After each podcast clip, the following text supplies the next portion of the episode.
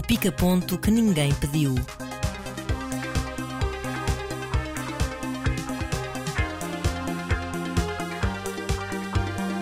Neste pica-ponto temos quatro nomeados para os Oscars, um pelas atrizes, dois para filme estrangeiro e um para documentário, e as mais recentes temporadas de Fargo e True Detective. Arrancamos com o nomeado alemão para melhor filme estrangeiro.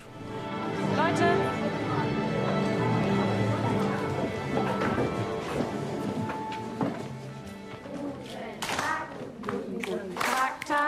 guten Tag, guten, guten, guten Tag. Guten Tag, guten, guten Tag, Tag, guten Tag, guten, guten Tag. Ich sehe alle Bücher. E assim damos as boas-vindas eh, à escola. Damos as boas-vindas à escola e à professora, né? Uhum. esta personagem principal deste sala dos professores. Não sei se as pessoas que estão a ouvir o podcast têm noção, mas temos aqui connosco um professor. Ex-professor. Outrora professor. Mas eu acho que esta, esta, uma das coisas que este filme mostra muito é esta, enfim, recente e não, não em todo o lado, democratização da sala de aula. Na tua altura, João Trugal, isto já era uma, uma coisa que estava a acontecer assim em grande escala ou não, não, sentes que não apanhaste, entre aspas, isto? Daniela, sabes que eu não dei aulas há 40 anos. Só, só a perguntar. Dei aulas há 12, não é? E, Mas portanto, podias, 12, podias na, na, na escola em que, em que deste aulas, podiam não, não considerar este tipo de abordagem como válida, não é? Depende do que é, que é o lado de democratização. Hum. Também não sei se ela é assim muito evidente, não é propriamente um sistema aqui muito vanguardista nesta escola. Nem é bem esse o, o foco propriamente do Sim. filme. Acho que uma, uma ideia de proximidade que até existe é esta escola é uma escola alemã, mas podia ser uma escola portuguesa. Há ali um lado de identificação e de proximidade que eu senti e uma das melhores coisas que o filme tem, para além de ser todo passado na escola, exceto ali um momento de perseguição exterior, mas é uma coisa muito breve, é exatamente essa identificação que existe da minha parte, eventualmente de muitos professores, mas também de muita gente que nunca deu aulas na vida com aquela personagem principal. Sim, a personagem principal é interpretada por uma atriz que eu. Eu já vi filmes em que ela entrou, ou seja, eu vi o Laço Branco, mas eu não, não, não me lembrava da Leonie Benesch. Mas sim, o filme parte logo de um, de um pressuposto, de um, de um elenco e de um, de um grupo de personagens muito diverso. E essa diversidade também é parte, de, digamos assim, do combustível desta narrativa e depois do que é a história, do que é o- os confrontos entre estas pessoas. E há um lado Um, autobiográfico na própria- no próprio filme, porque o, o realizador chama-se Ilker Satak e é de origem turca e sentiu parte daquilo que aconteceu com um miúdo eh, de origem turca que existe neste filme. Exatamente. Antes que tudo, eu acho que ambos podemos concordar numa coisa. Nós vemos muitos filmes por ano. E há alguns filmes que nós Certo. começamos a ver e nas primeiras duas, três cenas nós percebemos logo, bom, isto até pode ter uma história gira, mas não há muito cinema aqui. Isso é porque você é um preconceituoso e, portanto, logo nos primeiros minutos já consegue tirar essa pinta. Eu eh, não, faço, eu não, não diria faço. chamar, tirar essa pinta, mas nós mais para a frente vamos falar de outros filmes que logo nas primeiras duas, três cenas nós percebemos, pronto, isto não é bem bem cinema, é um, é um telefilmezito, é um Isso. filminho.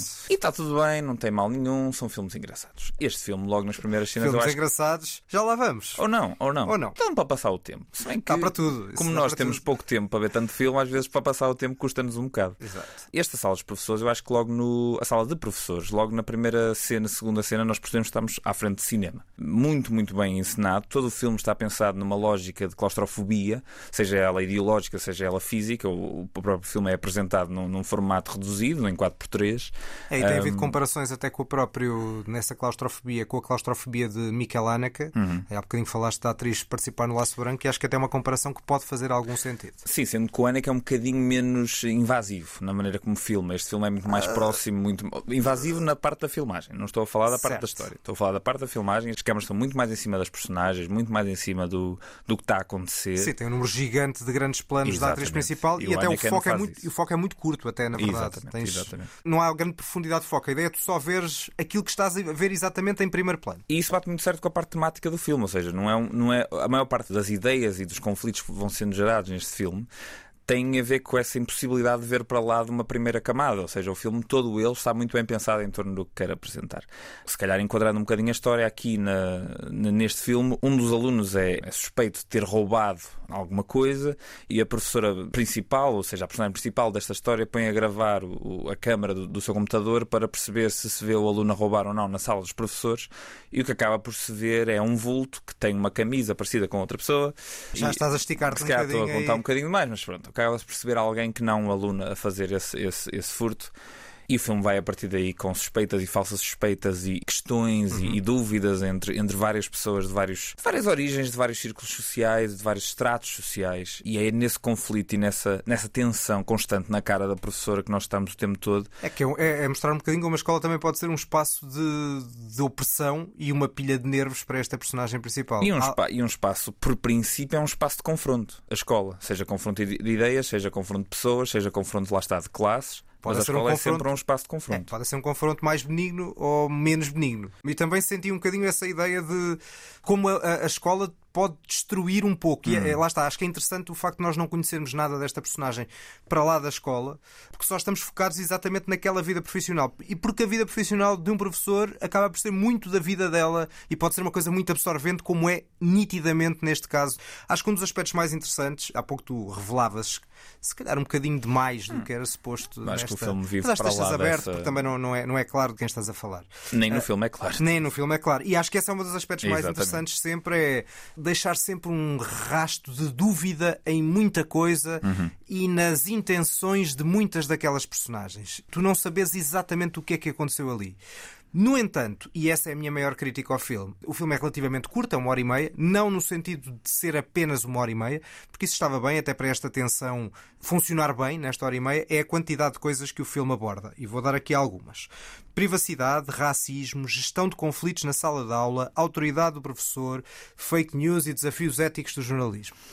Tudo isto no mesmo filme, e acho que há várias coisas que acabam por ficar inevitavelmente pela rama. Mas eu acho que todos esses conflitos que tu falas, que o filme aborda, fazem parte do conflito central quase inerentemente. Ou seja, não, há- não havia forma da maior parte dessas deduções que estás a fazer não estivessem lá. Algumas delas não estão explícitas no filme, são apenas coisas que tu próprio estás a imputar no que o filme te está a apresentar. Ou seja, outro espectador se calhar não tinha retirado a parte das fake news, se calhar não tinha retirado a parte do jornalismo, não sei. Estão lá muito óbvias, não é? Tem Não sei. A questão do jornal da escola, não é? Sim, mas repara, o que eu acho do Jornal da Escola é que todo o filme é, é sobre preconceito e sobre a forma como nos vemos uns aos outros. Mais do que qualquer um desses temas que estás a falar.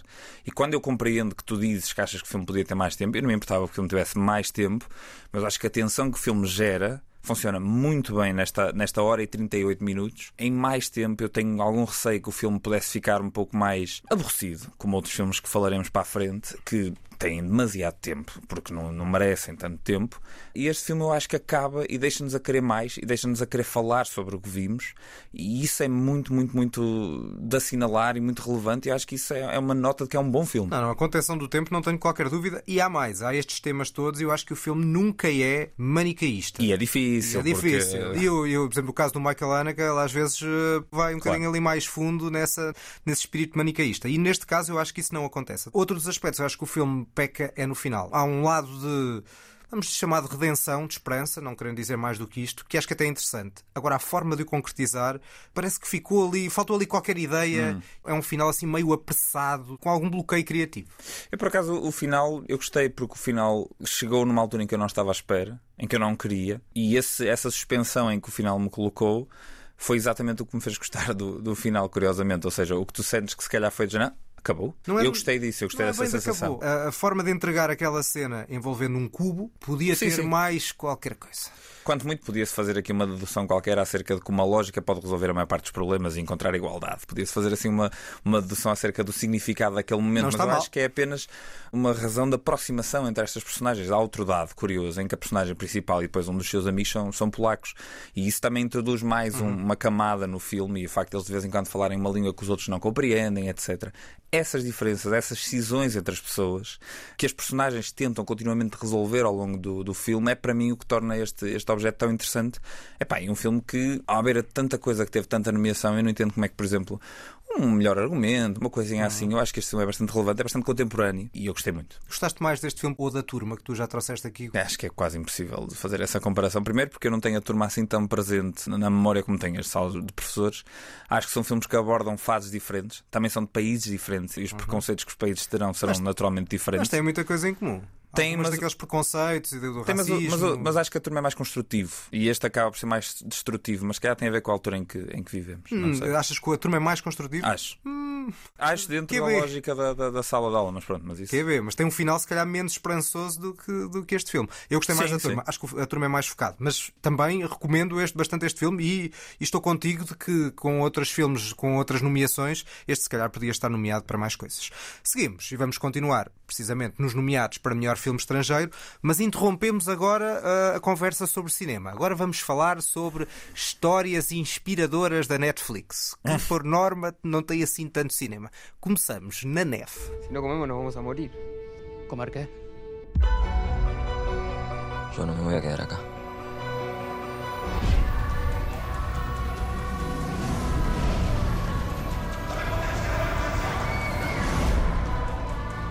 ¿Ahora se van a dejar morir? Todo lo que.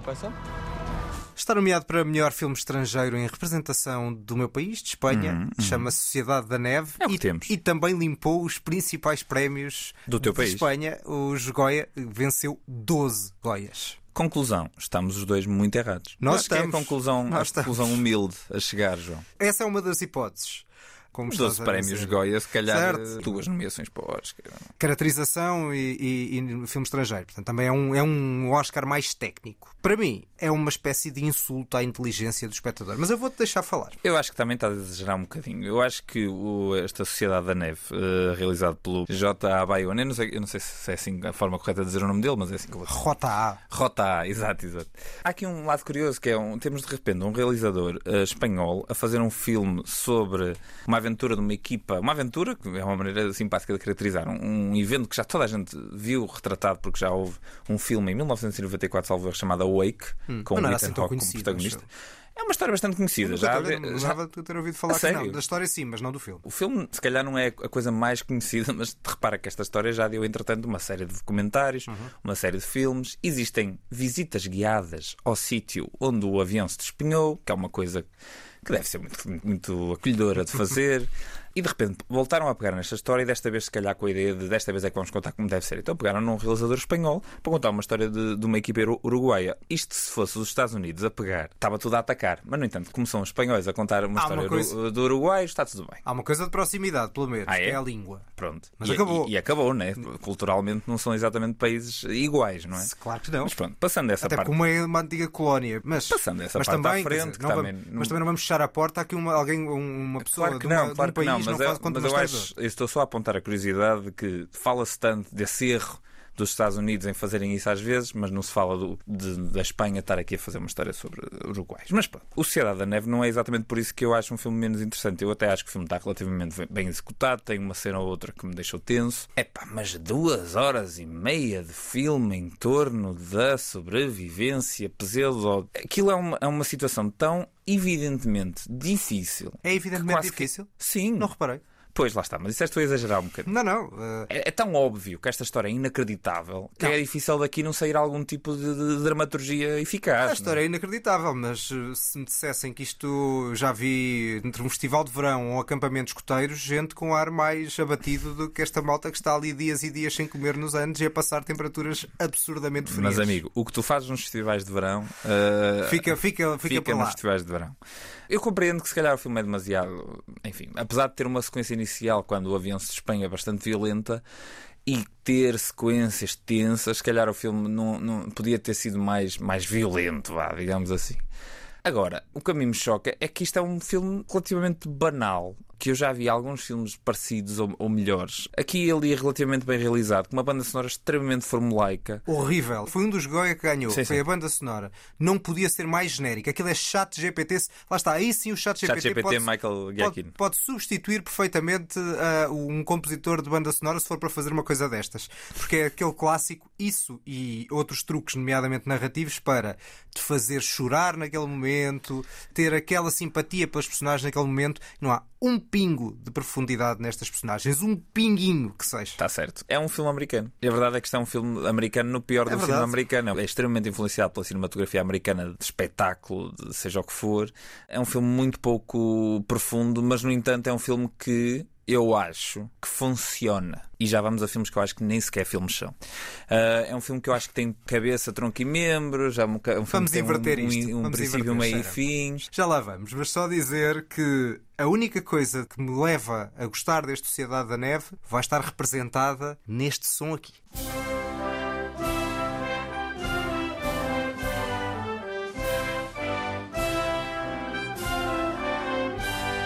Pronto, é o facto de ser espanhol e, É portanto, triste. faz com que eh, me sinta imbuído do espírito espanhol para torcer por ele neste Oscar melhor filme estrangeiro. Mas nem neste caso eu vou fazer. Aliás, ele também não tem qualquer hipótese porque o Zona de Interesse vai ganhar este Oscar. Meio- E acho que até é um absurdo que ele tenha chegado às nomeações e filmes, por exemplo, do português João Canijo ou do finlandês Aki Kaurismäki, O Malviver e o, o Folhas Caídas não tenham chegado à nomeação e este filme tão banal como Uhum. tu disseste tenha chegado. Sim, mas aí podemos também falar acerca do facto de este ter sido o filme que o teu país orgulhosamente escolheu para o isso. Representar. É não verdade, é triste. Tu não, não achaste estranho, por exemplo, não haver uma única discussão entre estas personagens num, num momento de sobrevivência tensa como aquele? Não há uma discussão. Há muitas discussões entre estas personagens. Discussões, eu não me uma discussão de- brava, uma coisa assim a sério. Não estamos a falar de. Achas que estas pessoas tinham energia para discutir bravo? Eles se discutissem bravo caíam para o lado, não, Sim, não comiam há dias. Mas olha que já há energia para discutir A questão- a- eh, minha questão para ti. religião e psicologia de cordel, aí mas sim, isso- grandes isso- frases inspiradoras, aí já. Mas isso é por isso que este filme tem quatro argumentistas, que é para funcionar muito bem a nível do argumento. Ahm, mas João, repara, tu vieste nesta situação a discutir assim tanto se comias ou não comias o teu camarada que estava ali morto? Até há quem faça isso, que é se recusa a comer, mas com uma questão de princípio toda muito elaborada. é Portanto, é- sabes que a esta- ideia sabes- de que as personagens não estão aparentemente no seu eh, fio condutor de raciocínio E não, é não bem, estão. não é bem verdade em termos daquilo que é mostrado ao espectador. Agora, há ali um lado de perder um controle das emoções, que não, eles estão sempre tudo super controlado. Sim, eu acho que ainda está para vir o, o filme. Se calhar, se calhar há, há um documentário sobre isto que eu ainda não vi, mas e se calhar aborda melhor isso. Mas há um lado desta história que eu acho muito curioso, que é o facto de quando eles chegaram, eles mentiram acerca do que fizeram, porque não queriam represálias da sociedade. Ora, a sociedade descobriu, não é? E o que aconteceu a seguir foi que eles foram todos vilinizados e, e- e tratados como se fossem criminosos por terem feito o que era preciso fazer Claro. para se sobreviver. Exatamente. Mas sim, mas a sociedade daquela altura eh, condenou-os por aqueles atos. Eu acho Zero isso- eu acho, eu acho esse, esse, esse lado da história até bastante interessante de como é que é possível que exista essa, essa, esse julgamento sobre uma situação que nenhum de nós sequer deseja. Pá, eu não desejava estar a quilómetros de uma situação destas. A história é fascinante, não é isso que está em causa. O que tem em causa é esta concretização cinematográfica. E vamos continuar nas histórias inspiradoras, E fascinantes. mas agora vamos da neve para a água. Para outro estado. Para o estado líquido. Diana Nyad. World champion marathon swimmer. The swim I want to do is 60 hours. That's Cuba to Florida. Absolutely not. No, no, no, no, That's insane. Diana, you tried that when you were 28 and you did not make it when you're 28. You're 60. I don't believe in imposed limitations. The only one who gets to decide if I'm through is me. Como tu disseste muito bem, passámos do estado sólido da neve para o estado líquido da água, verdadeiramente no estado líquido, Verdadeiramente. para este eh, NIAD, que tem duas nomeações, neste caso nas atrizes, ou seja, Annette Bening e Jodie Foster, que nós ouvimos aqui, e nesta história de uma nadadora que aos 60 anos tentou percorrer, tentou e concretizou, isto é uma história real, de eh, aos 60 anos percorrer a nado 160 km, mais do que isso, entre Cuba e a Flórida. E pronto, e tudo o que vale a pena dizer sobre este filme já disseste. Ainda há qualquer coisa aqui. Tudo, que- Ou seja, este é um daqueles filmes em que tudo o que é interessante é. Temos a Judy Foster, temos a Annette Bening, duas super atrizes a fazerem belíssimos papéis. Já há qualquer coisa. E acabou. É uma coleção de cenas que não tem qualquer tipo de fio de condutor, que tem uma espécie de. de lá para o meio ele, resolve enfiar umas imagens reais pelo meio das imagens que ele captou porque lhe deu vontade, mas o filme não tem qualquer tipo de, de- de- de capacidade de realizar uma sequência, tipo as coisas acontecem sem, sem nenhuma razão de acontecerem, passam duas horas e eu chego ao fim e digo: Ah, uau, que história inacreditável. Podia ter visto um- uma peça no noticiário sobre isto e tinha ficado exatamente com a mesma coisa. Exatamente, se calhar lá está, era mais um daqueles filmes em que se visses algumas daquelas imagens televisivas mais do que o resto, se calhar ganhavas mais do que isso, ou numa lógica documental, como estavas a dizer. Exatamente. Por exemplo, há, há várias coisas aqui particularmente horríveis, nomeadamente uma opção por umas imagens fantasiosas, umas epifanias a- aquáticas, alucinações Foi aquáticas. o momento em que, em que o realizador e a realizadora, parelha resolveram dizer vamos fazer aqui um pouco de cinema. Correu-lhes muito bem.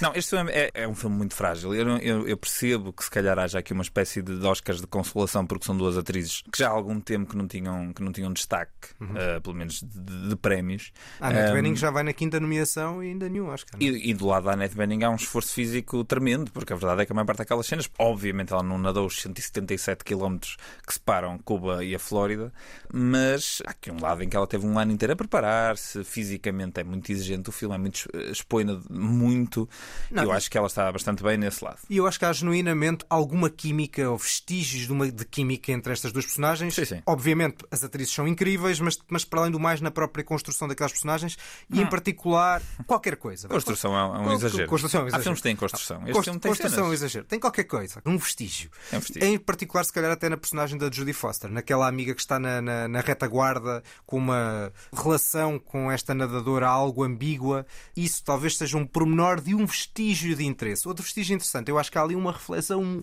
quando se tenta entrar ali num caminho qualquer de refletir sobre o sonho e o pesadelo americano.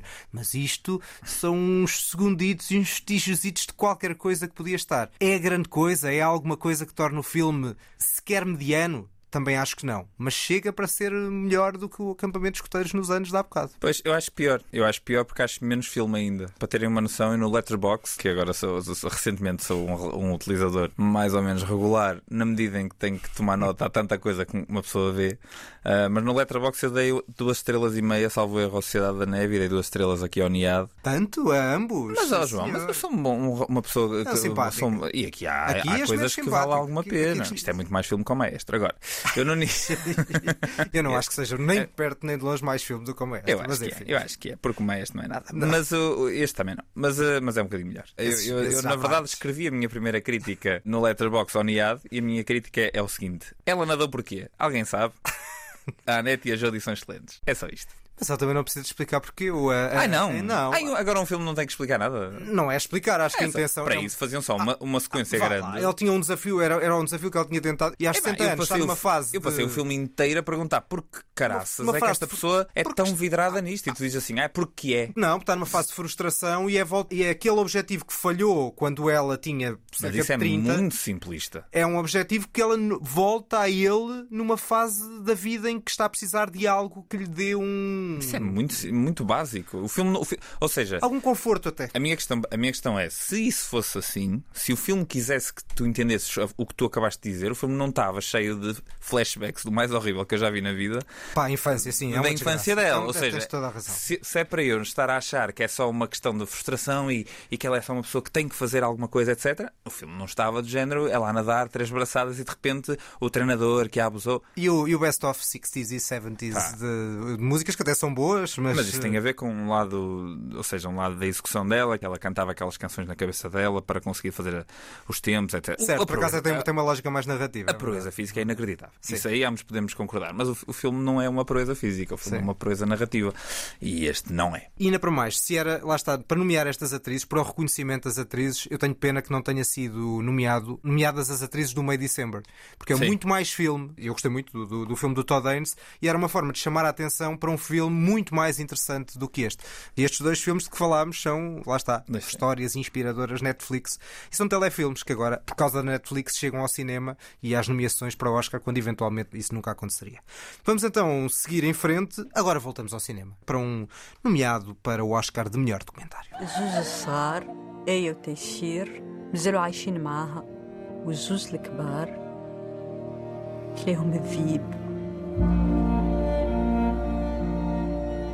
Está de facto nomeado para o Oscar de melhor documentário, chama-se Quatro Filhas, e como tu gostas de brilhar em francês, diz lá o título. Le Fille d'Orpha. Neste caso também é bastante simples, não é? E mesmo assim acho que não disse o FIA, particularmente FIA, bem. Mas tem os L's a mais, Fia, fia, não se deve fia. dizer grande, muito bem os L's.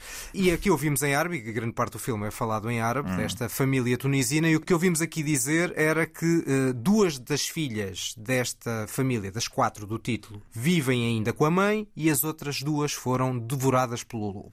E este é o Exato. ponto de partida É o e a ponto premissa para este filme. Depois temos um conceito documentário, gostes ou não, bastante peculiar. Sim, a verdade é que nós já dissemos aqui, a edição de Cannes deste ano basicamente continua a oferecer de Uhum. pérolas eh, cinematográficas e esta foi a mais recente que nós vimos da edição de Cannes, ganhou o prémio de melhor documentário, salvo Sim, sim, em, é em. Cannes. Não, não acho que o filme seja particularmente inovador. eh, ou seja, este conceito documental já foi explorado noutros filmes. Basta eh, pensar nos filmes iranianos, o Panay, por exemplo, faz muito esse tipo de, de fusão entre a realidade e a ficção. Sim, e por exemplo no filme O Ato de Matar de 2012, que, em que há Uhum. uma, há uma- obrigam as pessoas que cometeram atrocidades a, re- a refazer as atrocidades. Eu acho que aqui onde o filme surpreende é na exploração da, da- da psicologia feminina num sítio onde nós sabemos, apesar da Tunísia ser dos países árabes mais avançados nesse sentido, mas é um, é um, é um sítio onde sabemos que o lado feminino é bastante ah, oprimido e ostracizado e nós, e nós neste filme temos esse confronto entre mesmo assim a geração da mãe e a geração das filhas, muito, muito bem apresentado e a construção deste, deste, deste filme eh, de ficção, que nunca acaba por acontecer, nós vamos vendo excertos, mas é muito mais acerca do trabalho, entre aspas, de narrativo e de ficção e de atores, do que necessariamente na- na- nas cenas finalizadas. Sim, convém se calhar explicar o que é que é o conceito do documentário. Exato. Que é que haveria um filme que seria feito com a, a mãe, as duas filhas que estão na casa, duas atrizes a fazer das, duas, duas filhas, filhas. que foram devoradas pelo lobo. Isto, obviamente, há aqui um lado Metafórico. metafórico. E depois ah, havia uma outra atriz a fazer da mãe nas cenas mais impactantes em que o abalo fosse demasiado. Sendo que a mãe não deixa que isso aconteça. Sim, a questão é que o próprio filme, este filme que seria existente, acaba por não existir. Ou Hum. isso é um filme dentro do filme, ou certos desse filme dentro deste filme, que junta isso com uma espécie de making-of Exatamente, desse filme, Exatamente. acrescentando uma camada a esta fusão entre a realidade e a ficção. Eu, eu das coisas que achei mais interessante neste, neste Quatro Filhas foi só no final de uma hora e quarenta de documentário é que nós percebemos O que é que o aconteceu? que é que aconteceu às filhas. Porque Certo. devoradas pelo lobo, eu e tu, pá, eu pelo menos não entendi imediatamente como depois percebemos que é, que é a realidade. Ou seja, Não, eu até achei que tinha acontecido algo inicialmente. Acho que há ali uma forma de te condicionar a pensar que aconteceu algo que não aconteceu. Sim, sim, sim. E o filme termina, em particular, com uma informação devastadora que eu guardo, que é muito pesado, digamos Uhum. assim, sem querer revelar demasiado o que é que é, porque o filme acho que, que assenta um bocadinho nessa surpresa do que é que aconteceu às duas filhas. Agora, é, é muito difícil num documentário, e é, e é muito valioso num documentário, ter três personagens centrais que são tão fortes. Esta mãe não tem medo nenhum e é uma personagem que nasceu para ser mediatizada. Ela própria já tinha aparecido na televisão antes deste documentário. O documentário não surgiu do nada. E aqui ela cavalga o, o ecrã, tem uma força, uma presença, tanto ela como as, as suas duas filhas, pá, muito superiores às atrizes convidadas para, para fazer das filhas e para Sem dúvida, mas ao mesmo tempo, outra das coisas para mim mais preciosas deste filme é a forma como a mãe e a pseudo-mãe eh, se combinam a uma dada altura, Uhum, e, é- e até- e às vezes até através do som, quando a atriz está a treinar e a- está a mãe a dizer certas coisas, no fundo, que seriam ditas no tal filme. E ao mesmo tempo, como as quatro irmãs, as duas atrizes e as duas reais, que se combinam a uma dada altura em que tu até tens dúvidas de quais é que são as irmãs Sim, e sim, quais sim. é que não são. E esse aspecto de entrar nesta família e, no fundo, deste cinema que é feito num espaço de intimidade é dos aspectos, eu acho, mais deliciosos do próprio documentário. Sim, o documentário foi todo rodado ao longo de um mês em que eles estiveram enfiados naquele hotel que está abandonado. E o espaço também condiciona muito a forma como eles depois acabam por fazer o filme, porque aquelas paredes azuis, aquele espaço muito marcado, é um não espaço para nenhuma daquelas pessoas, é como se fosse um cenário fictício, e isso também faz com que todos eles, de certo modo, estejam a representar. E esse, esse caminhar dessa linha entre a, a ficção e o documentário, eu acho que é das coisas que o filme faz mais, mais interessantes, sem nunca ser eh, gratuito. Dito isto, eu acho que gostei um bocadinho menos do filme que tu, não tanto por achar que o filme é gratuito ou por achar que esta solução seja o que for, mas em algumas alturas eu sinto que o filme me- me- não me agarrou por aí além na forma como estava a apresentar a história e podia-me ter cativado um pouquinho mais, cortando uma coisinha aqui ou ali, e podia ter aprofundado também um bocadinho mais, porque há cenas que eu acho que não sabemos o suficiente Por ao acaso, longo eu do acho que é filme. suficientemente profundo, até porque lá está, vamos piscando o olho a algumas da realidade que não é só daquela família, de uma realidade mais nacional, Certo. da Tunísia pré e pós-primavera árabe, Certo. para além do papel da mulher, como tu falaste, e obviamente a questão dos extremismos. Adultos ou a educação e o diálogo intergeracional. Olha, lá está, este é um filme, ao contrário daquele do Sala de Professores. Eu acho que estas várias coisas estão bem agrupadas nesta família. Pelo facto deste espaço de intimidade, as várias coisinhas sobre aquela realidade, de passar de um contexto geral para o contexto familiar, acho que resulta muito bem. E depois eu, acho, é... eu acho que estamos em polos opostos. Ou Sim, seja, claro. sendo que estamos muito próximos porque ambos gostamos dos, dos dois, dois, filmes, exatamente. mas acho que no Sala dos Professores e no Quatro Filhas podemos inverter as nossas queixas, são as mesmas em relação a um e outro. Certo. Apesar de ambos termos achado que são dois filmes excelentes. E depois aquele o final, eu acho que é aquela cena final e aquele contexto final de uma, de uma espécie de testemunho para o futuro e daquele plano final, daquele grande close-up para uma criança, uhum. acho que está muitíssimo bem conseguido. É a melhor forma de, de, terminar este filme. Também, e pode que ser, também pode ser considerado um bocadinho manicaísta, porque lá está. Não acho que esperaram até à última cena para te enfiar o soco final no estômago. Não, é? Sim, mas acho que precisava disso, se calhar, talvez. Para... Porquê? Tu há bocadinho estavas a queixar-te do filme não te agarrar. Eu acho que um dos aspectos que agarra também é esse, esse efeito de mistério. E acho que esse efeito de mistério resulta aqui bastante bem. Mas eu sinto, lá está, mas aí podíamos estar a debater isto Só que temos que estar a fazê-lo sem. a verdade é que eu, se calhar, sentia falta desse soco mais cedo para me aproximar mais daquelas personagens, porque eu não me sinto assim tão próximo delas, porque a verdade é que a realidade delas é muito diferente, diferente da, da tua, certo, exatamente. Não Enquanto, podia ser por exemplo, mais na diferente. sala dos professores, não. Eu não, sinto que estamos assim tão longe daquela realidade. Aqui estamos muito longe daquela realidade, daquela cultura. É, mas apesar desta distância, lá está, eu consegui entrar nessa aproximação e acho que é, é grande cinema de libertação e quase de terapia, porque aquilo também funciona como terapia para aquelas certo, personagens. E nesse aspecto é outra camada deste documentário que tem muitas uhum. e, e, para mim acho que de todas elas bastante interessantes. É verdade.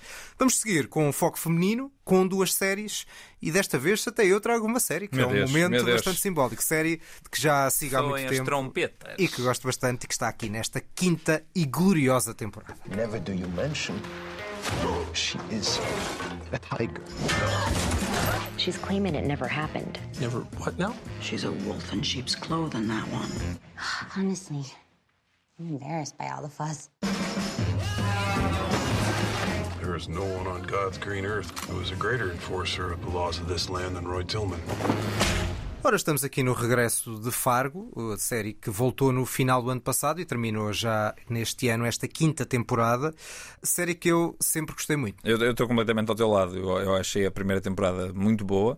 Achei a segunda temporada provavelmente das melhores coisas que eu vi na televisão até ao último episódio. Hum, que é uma coisa que muita gente não concorda. Eu não concordo, lá estás. Discutimos uh... muitas vezes isso.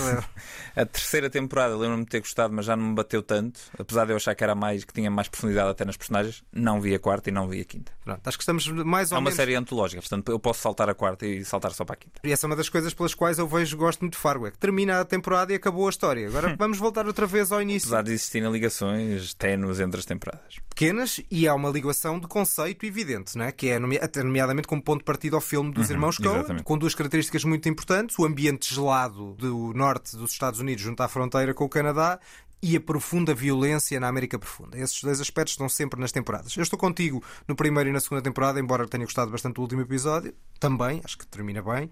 O na terceira temporada acho mais fraca também, mas tem um excelente vilão, que era o, o Varga do David Tellis, que é para mim ao nível do Billy Bob Thornton na primeira temporada. Que é difícil. Que é difícil, que é muito difícil.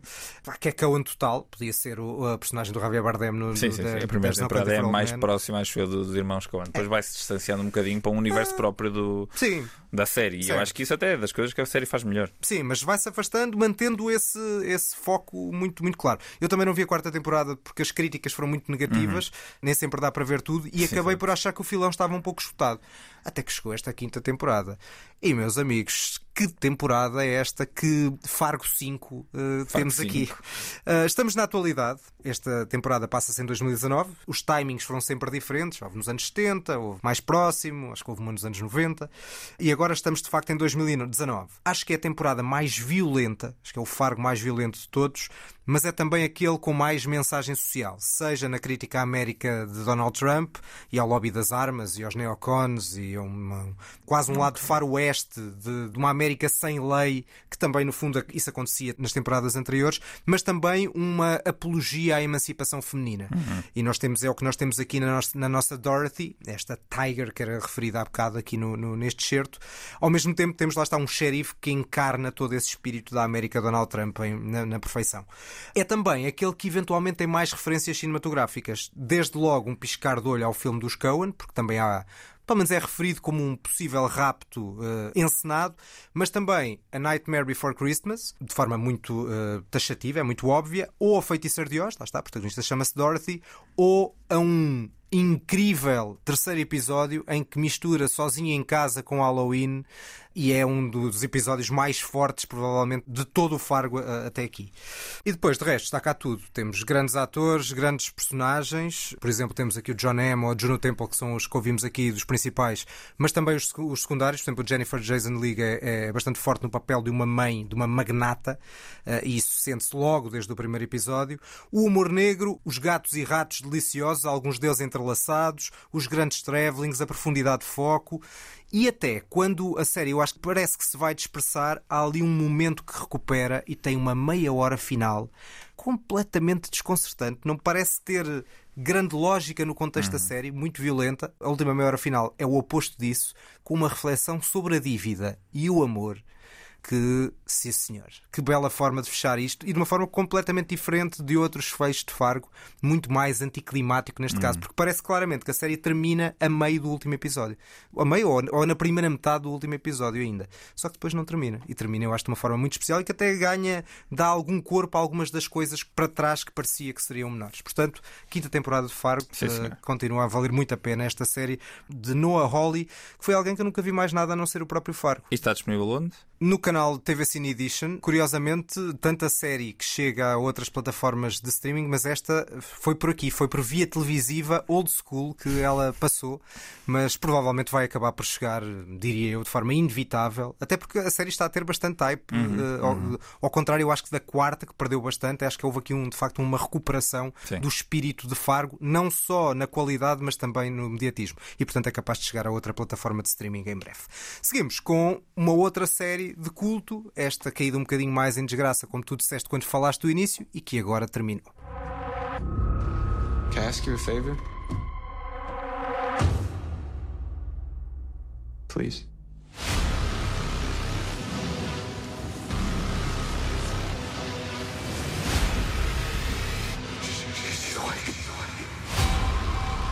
Should never have touched this case. There is something up there. Me. True Detective, temporada 4. Uh, falamos aqui de duas séries, duas séries antológicas. Duas séries antológicas estreadas em 2014.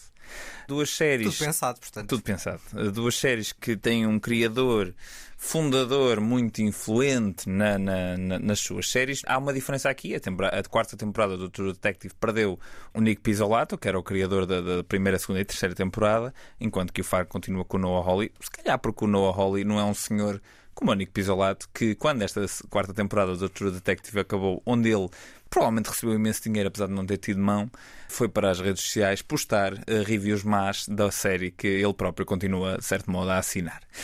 Ora, o que é que sucede? Apesar de eu não ser particularmente fã do Sr. Nick Pizzolato, neste caso eu vou ter que concordar. É uma quarta temporada bastante desequilibrada do True Detective. Vale a Jodie Foster, vale um ou outro ator, vale um John Hawkes, que eu, apesar de tudo acho que foi muito mal aproveitado e continua a ser um ator que eu gosto muito. E vale a direção de fotografia, que aqui e ali tem momentos excelentes. De resto, tornou-se uma série extremamente formulaica, com uma série de referências à primeira temporada que no início eu pensei, olha, referências a coisas que na primeira temporada ficaram em, em suspenso, agora finalmente. Não. Não chega lá nenhum, só existem porque existem, não há qualquer razão. A dada altura existem frases inteiras da primeira temporada que são levantadas e são ditas aqui e nós pensamos, ok, há aqui uma relação, mas essa relação não é sequer explorada. E o que temos no final do último episódio é uma espécie de, um, de uma não-série que foi se tornando mais desinteressante à medida que foi avançando e este último episódio então eu achei, enfim, uma chachada, para usar o bom termo. E, o foco e tenho feminino, pena. E esta ideia de foco feminino é mal aproveitada também na própria série? Eu acho que foi uma, uma, uma guinada, um, um, puxar de travão de mão e, e, fazer um peão com o carro tão violento. E sim, é oportunista, porque não há nada que torne esta história particularmente feminina. Há um lado, uma exploração de, de um lado nativo-americano até mais interessante que a parte feminina, mas mesmo isso fica completamente pelo caminho, num final que é completamente inconclusivo, sabe a pouco Não faço ideia se terá tido alguma coisa a ver com Covid ou não, mas de qualquer maneira temos seis episódios que sabem a, a dois e meio que podiam ter sido apenas dois episódios, se calhar. E a Jodie Eh, Foster, se calhar, não anda a fazer as melhores opções de carreira. Não, é pá, imagina, ela está bem, a Jodie Foster nunca está mal, ah, mas dão-lhe tão pouca coisa para se agarrar. E mesmo há uma- o quinto episódio, que eu acho que até tentou ser um daqueles penúltimos episódios que agarra o espectador para o final. E que, epá, e o que acontece no quinto episódio é tão previsível, tão dolorosamente previsível, que enfim, que eu acabei por eh, ficar bastante desiludido com a série. Portanto, olha, estou ansioso por ver o Fargo para ver se vejo alguma coisa que me surpreenda. Vais limpar, vais limpar a imagem e Limpar agora por sua limpar a vez, imagem e limpar o palato. É, e por sua vez já me deixaste de eh, ter vontade de ver o True Detective, que ainda não tinha começado, ia ser uma das próximas empreitadas. Também é uma empreitada Eu relativamente continuo a achar que a primeira temporada vale. Não, eu também acho, mas era ver esta. qual- A primeira, esta não vale. esta veria esta, só vi a primeira e a primeira de facto vale, continua a valer muito a pena. Bom, são as despedidas, voltamos na próxima semana com um duplo destaque, voltamos às duplas novidades e neste caso nada a ver com os Oscars, mas são duas das eh, estreias mais aguardadas de fevereiro: o Duna Parte 2 e o Iron Claw. Exatamente. Até para a semana. Até para a semana, pessoal. Este e outros podcasts Antena 3 Disponíveis em antena3.rtp.pt e nas plataformas habituais.